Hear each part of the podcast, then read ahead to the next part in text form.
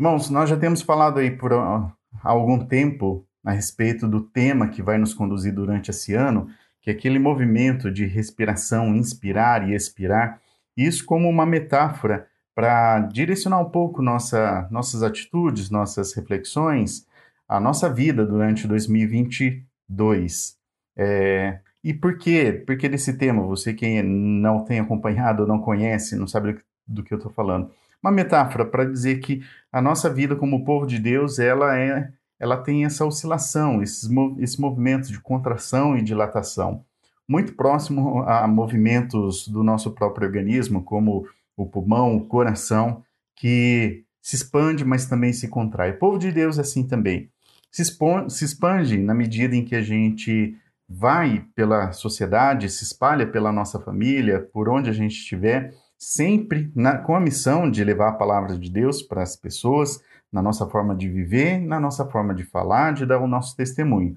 Mas também nós nos contraímos, nós nos reunimos, estamos juntos para receber é, de Deus né, nesse momento especial de comunhão. Geralmente, esse momento é o momento de culto, aos domingos, principalmente. Mas nós temos outros momentos também, as outras atividades que nós fazemos. Quando nós nos reunimos, nós nos encontramos esse momento de ajuntamento, de inspiração e expiração. A inspiração no sentido de contração, de estarmos juntos e assim recebemos da palavra, da, da ação do, do, do Senhor, do Espírito Santo.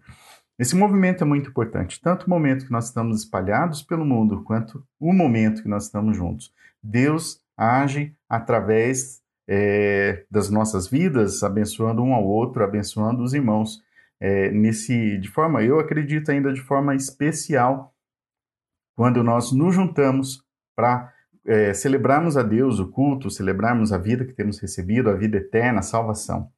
E é isso que eu gostaria que acontecesse também, que eu peço a Deus para que acontecesse, não somente nesse culto, mas em qualquer momento que nós estivermos juntos. Deus possa nos abençoar. E nesse momento em que estamos juntos, nós compartilhamos da palavra do Senhor. Eu já queria convidar você a se preparar, abrindo sua Bíblia, se você quiser acompanhar diretamente na sua Bíblia, mas se não, está aqui também o texto, texto de Gálatas, capítulo 5, versículos 13 até 26. Nós estamos falando aqui desse movimento de é, inspirar e expirar, e um ponto importante é a ação do Espírito Santo. A, a ideia aqui desse sermão e da série de sermões, sermãos desse mês ah, é, se você viu ali no, na arte do, do, do vídeo do YouTube, o tema é respire fundo. Respire fundo e faça algumas coisas. A cada domingo a gente vai tocar em um ponto. Respire fundo no sentido de faça uma pausa, faça uma reflexão, veja como está a sua vida, respire fundo, usando o tema então do mês. E nesse domingo aqui, hoje, nós vamos ver e encha-se do Espírito. Respire fundo e encha-se do Espírito Santo, porque é muito importante nós buscarmos o Espírito Santo. E a Bíblia nos ensina que nós podemos buscar para sermos cheios dele. Nós já sabemos que, na medida que nós confessamos o Senhor, nós já recebemos, somos selados pelo Espírito Santo. Mas a Bíblia também fala de um enchimento especial. A carta de Paulo aos Efésios, capítulo 5, também vai tratar sobre isso. Hoje eu separei aqui o trecho de Gálatas para podermos ver também sobre ah, algumas consequências visíveis de, de, andarmos no Espírito, estarmos cheios do Espírito Santo. Eu queria, antes da leitura da, do texto bíblico, te perguntar: você conhece alguém que é cheio do Espírito Santo? Como é que nós poderíamos avaliar as nossas próprias vidas, ou então até mesmo olhar para um irmão, para uma irmã e falar: olha, de fato essa pessoa tem Espírito Santo, é cheio do Espírito Santo, porque nós precisamos dessa plenitude do Espírito. É assim que a Bíblia vai falar da plenitude do Espírito Santo. Temos dele, mas podemos ser ainda mais cheios. E como é que podemos reconhecer na nossa própria vida ou na vida de alguém se o Espírito Santo age é, completa, é, transborda até através das nossas vidas. O texto de Gálatas acredito que nos dá é, dicas muito importantes, instruções muito importantes. Por isso, vamos à leitura. Irmãos, vocês foram chamados para a liberdade. mas não usem a liberdade para dar ocasião à vontade da carne. Uh, ao contrário, sirvam uns aos outros mediante o amor. Toda lei se resume num só mandamento: ame o seu próximo como a si mesmo. Mas se vocês se mordem e se devoram uns aos outros, cuidado para não se destruírem mutuamente. Por isso digo: vivam pelo Espírito, e de modo nenhum satisfarão os desejos da carne. Pois a carne deseja o que é contrário ao Espírito, e o Espírito o que é contrário à carne. Eles estão em conflito um com o outro, de modo que vocês não fazem o que desejam. Mas se vocês são guiados pelo Espírito, não estão debaixo da lei. Ora, as obras da carne são manifestas: imoralidade sexual, impureza e libertinagem, idolatria e feitiçaria, ódio, discórdia e ciúmes, ira, egoísmo, dissensões, facções e inveja, embriaguez, orgia e coisas semelhantes. Eu os advirto, como antes já os adverti. Aqueles que praticam essas coisas não herdarão o reino de Deus. Mas o fruto do Espírito é amor, alegria, paz, paciência, amabilidade, bondade e fidelidade, mansidão e domínio próprio. Contra essas coisas não há lei. Os que pertencem a Cristo Jesus crucificaram a carne com as suas paixões e os seus desejos. Se vivemos pelo Espírito, andemos também pelo Espírito. Não sejamos presunçosos, provocando uns aos outros e tendo inveja uns dos outros. Quando a gente lê esse texto aqui, precisa também saber um pouquinho do que estava acontecendo, já estamos aqui na metade da carta, e vocês viram o apóstolo tocando em alguns pontos um pouco delicados Uh, o problema é que lá na comunidade estava acontecendo uma invasão de ensinos estranhos ao Evangelho. Na verdade, muitos judeus haviam se convertido a Cristo, só que muitos também trouxeram do, daquilo que já tinham eh, aprendido dos seus costumes antigos dentro da religião judaica e queriam promover esses ensinos dentro da tradição dos ensinos cristãos. E Paulo vai escrever essa carta dizendo que existe uma, uma forte diferença agora na forma de você servir a Deus, entender a mensagem de Deus e viver a proposta conforme Jesus ensina.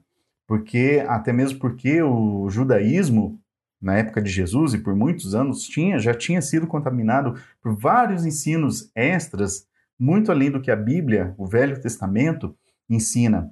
Foram acrescentados vários outros ensinos. E toda essa salada aí que virou acabou sendo transferida ou caminhando junto com esses novos convertidos judeus, agora cristãos, e alguns deles estavam tentando então inserir esses ensinos dentro da comunidade, dizendo, por exemplo, que somente a graça não, não bastava, somente crer em Jesus Cristo não era suficiente, você tinha que praticar algumas coisas, fazer alguns rituais, por exemplo, o ritual da circuncisão nos meninos, para que você pudesse servir a Deus. E Paulo então escreve essa carta para falar: não, agora a caminhada é diferente.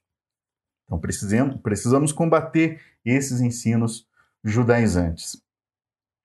Então, essa passagem aqui vai procurar tratar o problema desse legalismo judaizante, os problemas das brigas que estavam causando é, divisões entre eles. Um grupo sabia que não era assim, outro grupo estava defendendo os ensinos antigos, e vocês veem aqui que eles estavam prestes até a entrar em briga aqui, a se morderem, como Paulo fala, falou aqui no versículo 15. Mas se vocês se mordem e se devoram uns aos outros, cuidado, vocês vão acabar se destruindo é, mutuamente. E qual, qual é o primeiro ensino, então, mais importante é, contra esse legalismo? Entender um pouco mais a respeito do amor. A solução para o legalismo é viver em amor, como os versículos 13 e 14 falam para nós. Irmãos, vocês foram chamados para a liberdade. Ou seja, vocês não estão mais presos naquele sistema antigo de ensino, cheio de normas e, reis e, e leis e regras. Vocês precisam cumprir cada uma dessas etapas para poder agradar a Deus. Não é isso. Só que tomem cuidado também com a liberdade. Não vão usar a liberdade para dar ocasião à vontade da carne. Nós temos sim liberdade, foi para a liberdade que Cristo nos libertou, mas uma liberdade para vivermos em amor. Ao contrário, diz o texto, sirvam uns aos outros mediante o amor. Se você quer cumprir bem a lei, não é tão complicado assim. É basta você ter é, como referência o amor. Toda lei se resume num só mandamento: ame o seu próximo como a si mesmo. É claro que nós sabemos do mandamento que vem antes desse: ame a Deus sobre todas as coisas. Mas aqui Paulo trouxe somente esse recorte porque era o problema, justamente o problema que eles estavam vivendo. Eles estavam ah, até, ah, de certa forma, ali empenhados em demonstrar o amor de Deus, diretamente, homem e Deus. Só que quando se tratava do amor com o próximo, com o próprio irmão, ah, eles estavam entrando em briga. Então, Paulo dá ênfase a que ame o seu próximo como a si mesmo, para resolver esse, essa questão das brigas. Então, quer cumprir de forma correta a lei? Porque a gente não, não abandonou, não, a gente não pode rasgar as páginas do Velho Testamento. Elas servem, sim, como uma base, é todo um alicerce para que o Novo Testamento venha depois. Todo o ensino de Jesus, inclusive Jesus mesmo disse que ele, ele cumpriu perfeitamente a lei. Mas o próprio Jesus também colocou o ensino da forma correta. No Evangelho, por exemplo, que a gente pega Jesus falando: Vocês ouviram o que foi dito, eu, porém, vos digo. E ensinava da forma que deveria ser lido e vivido os ensinos do Velho Testamento.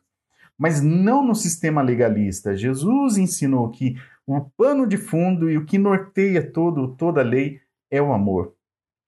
Quer cumprir, a, quer cumprir a lei? Então, ame a Deus e ame o seu próximo. Se você não conseguir fazer isso, e se você começar a brigar com seu irmão, certamente você não, não está cumprindo a lei.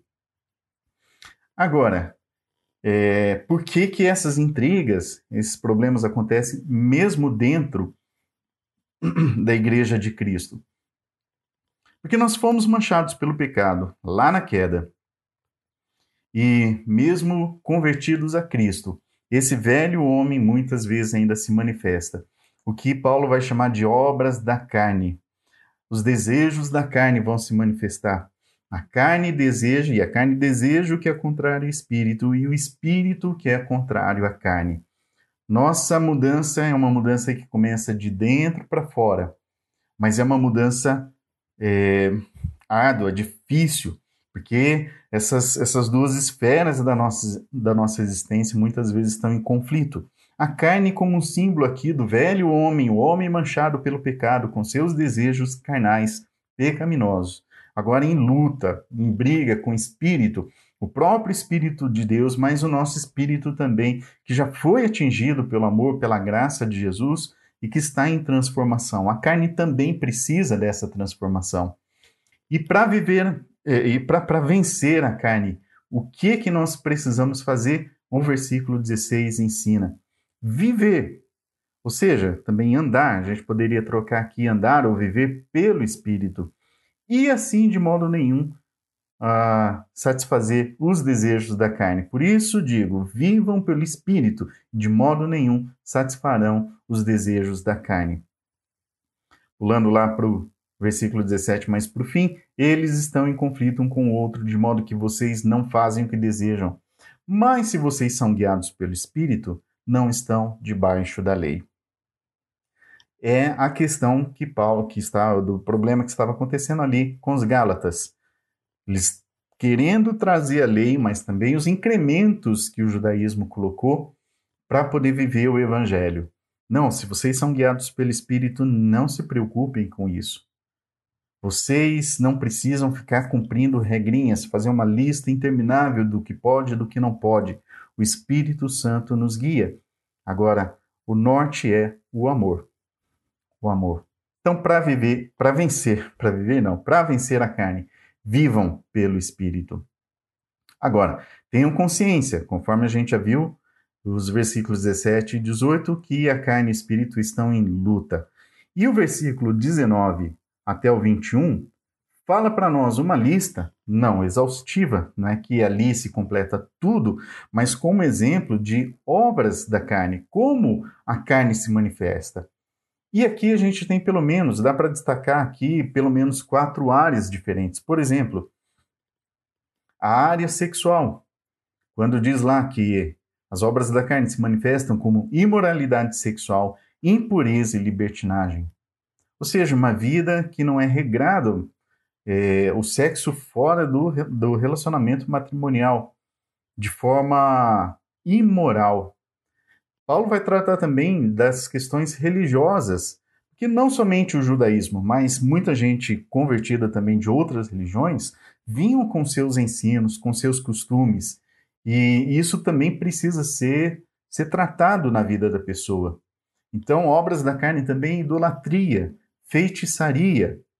Idolatria aqui, é claro, num primeiro momento a gente pensa mesmo naqueles deuses criados por mãos humanas, mas para os nossos dias a gente pode pensar também em todos os outros deuses que nós criamos, não necessariamente que tenha forma de barro, uma escultura para simbolizar um nome específico, mas quando nós colocamos alguma outra coisa em primeiro lugar nas nossas vidas, isso também se torna um ídolo.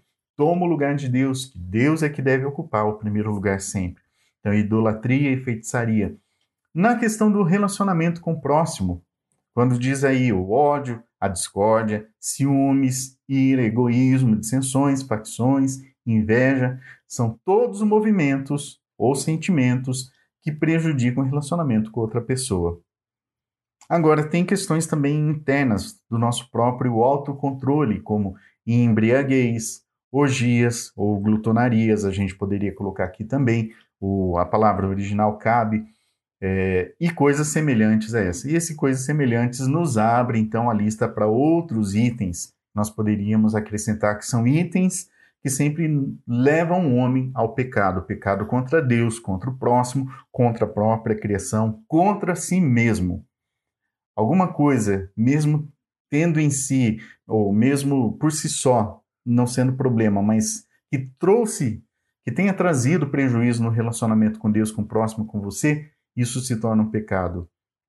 É uma forma errada é, de nos relacionarmos com tal coisa. Como exemplo, que é muito clássico, que vocês já me ouviram falar várias vezes, o dinheiro.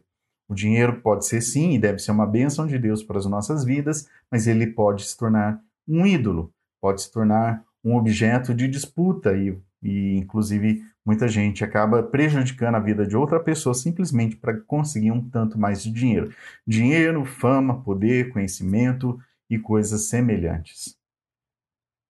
Autocontrole, embriaguez, orgias e coisas semelhantes. Então, quem pratica isso, olha só que grave. Quem pratica isso não herdará o reino de Deus. O que Paulo está colocando aqui não é que nós somos salvos ou não, herdamos ou não o reino de Deus através das nossas ações. Paulo deixa muito claro isso em outros ensinos, que quem nos salva é a graça. Mas essa aqui é uma forma de reconhecer a pessoa que não está sob a graça de Deus.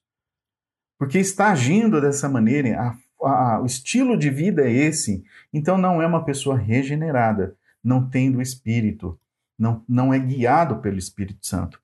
Agora, é claro que nós não queremos nos assemelhar, não queremos viver dessa forma. O que podemos fazer então? então? Reconhecer essas coisas, se elas estão presentes nas nossas vidas, e nos arrependermos delas. Orar, ter uma conversa séria com Deus e falar: Senhor, eu tenho vivido esse tipo de pecado, isso aqui está me atrapalhando, atrapalhando o meu relacionamento com o Senhor. Então, preciso cuidar disso. E preciso que isso seja substituído pelo fruto do Espírito.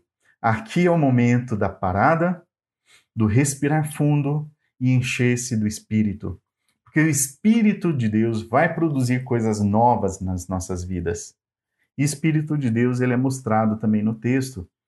Ah, nós aprendemos o que, que vem como fruto desse Espírito. De novo, a palavra importante aqui, uma das a principal até. O fruto do Espírito é amor. Mas esse amor seguido de outras coisas: alegria, paz, paciência, amabilidade, bondade, fidelidade, mansidão e domínio próprio. Contra essas coisas não há lei. Ou seja, não tem nada na lei de Deus que diga algo contrário a isso, que a gente precisa dosar essas coisas. Na verdade, isso aqui nós precisamos ter e ter em abundância, muito amor, muita alegria, muita paz, muita paciência. A paciência entra aqui para podermos lidar com as outras pessoas, sermos pessoas amáveis, bondosas, fiéis nos nossos relacionamentos, mas também no relacionamento com Deus, e mansidão e domínio próprio. Substituir então as obras da carne pelo fruto do Espírito, não a lei contra essas coisas. E vocês perceberam que essas coisas são coisas muito práticas, que trabalham o nosso caráter, trabalham a nossa personalidade, a nossa forma de viver e lidar com o próximo. Então, como é que nós podemos é, como é que nós podemos reconhecer se estamos ou não com o Espírito ou cheios, plenos do Espírito Santo? Essas coisas precisam estar em evidência. Na vida do irmão, da irmã, também precisam estar em evidência. Quer conhecer alguém cheio do Espírito Santo? Olha, essa pessoa precisa ser cheia de amor, de alegria, de paz, paciência, amabilidade, bondade, fidelidade, mansidão, domínio próprio. E é claro, como na lista anterior ela não foi exaustiva, completa, essa aqui também não é exaustiva e completa. Nós temos outros, outras características muito boas que a Bíblia vai descrever fazem parte desse, dessa estrutura do cristão, daquele que serve a Deus, está sendo transformado de dentro para fora. Coisas práticas que vão ter reflexo diretamente no relacionamento com Deus e com o próximo. Isso me faz lembrar que há bastante tempo atrás, quando eu passei um tempo longe da, da igreja, infelizmente, é, dizer né, a respeito da minha fé em Deus, mas eu estava no momento muito afastado de Deus. E depois, quando eu voltei, foi com o começo do namoro com a Paty, ela foi me convidando, eu fui me aproximando novamente, graças a Deus por isso, mas eu fui movido por uma busca muito boa que eu, que eu, eu tenho isso na, na minha história de forma muito, muito boa para mim, uma busca por Deus, pelo Espírito Santo, mas também me, me envolvi com alguns movimentos assim que diziam, né, de pessoas que estavam interessadas em buscar Deus, ser cheios do Espírito Santo. E eu me lembro que em certas ocasiões eu fui buscar mais a Deus em oração no monte, e nesse, nessas orações, nesses movimentos, a gente ficava muito encantado, encantado porque quando estava orando ali no monte, a gente percebia alguns gravetinhos e algumas folhas brilhando. E é verdade mesmo, não, não é uma é, não é uma loucura ali coletiva. A gente pegava os gravetinhos e via ali brilhando. E todo mundo ficava feliz e atribuía um movimento do Espírito Santo para acontecer aquilo. Mas eu também me lembro que, de certa forma, a gente ficava um pouco dependente disso, achando que o Espírito Santo só se manifestava, ou quando ele manifestava, ele trazia efeitos como esse, efeitos sobrenaturais. E claro que depois os anos foram passando e eu até compreendi melhor esse fenômeno, descobri que micro-organismos que podem brilhar no escuro, ali na, é, que fazem parte da decomposição desse, dessas matérias orgânicas, e entendi que não necessariamente era o Espírito Santo. Mas eu estou trazendo isso para dizer que nós muitas vezes relacionamos a ação do Espírito Santo assim, somente com coisas que nós pensamos ser sobrenaturais. Se não acontecer algo sobrenatural, talvez o Espírito Santo não esteja se manifestando ou não sejamos cheios do Espírito Santo. Mas olhando para esse texto aqui, ele nos ajuda bastante, porque nós entendemos que o fruto dele são coisas muito do cotidiano, muito práticas, coisas que mexem com o nosso caráter, nossa personalidade e nos ajudam no relacionamento. Não precisa necessariamente ser coisas espetaculares ou incompreensíveis. Não, são coisas que nos ajudam na vida diária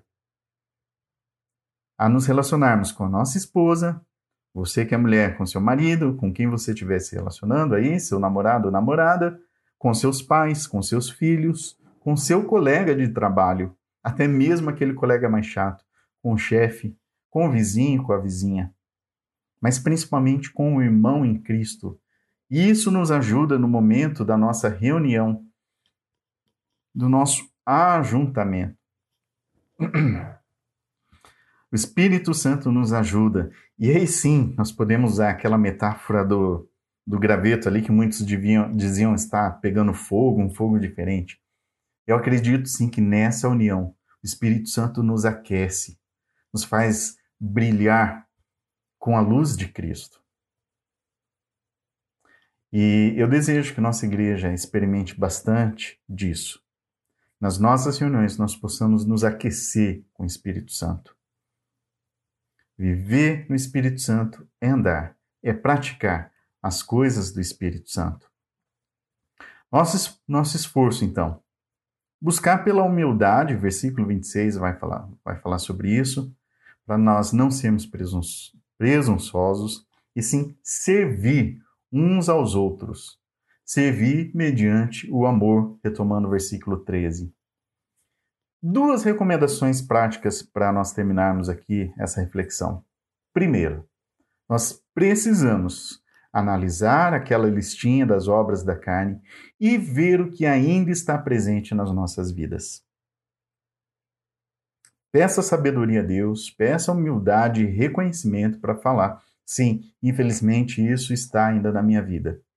E o segundo ponto, analisar a lista do fruto do Espírito e ver aquilo que ainda não está presente na, nas nossas vidas e pedir para que aquilo comece a ser uh, parte da, das nossas vidas. Parte do nosso ser. Quero ser uma pessoa mais amável, mais alegre, que promova a paz, que tenha paciência, que tenha domínio próprio. Coisas assim, em abundância, porque contra essas coisas não há lei. Vamos então fazer essa pausa, respirar fundo e nos encher do Espírito Santo.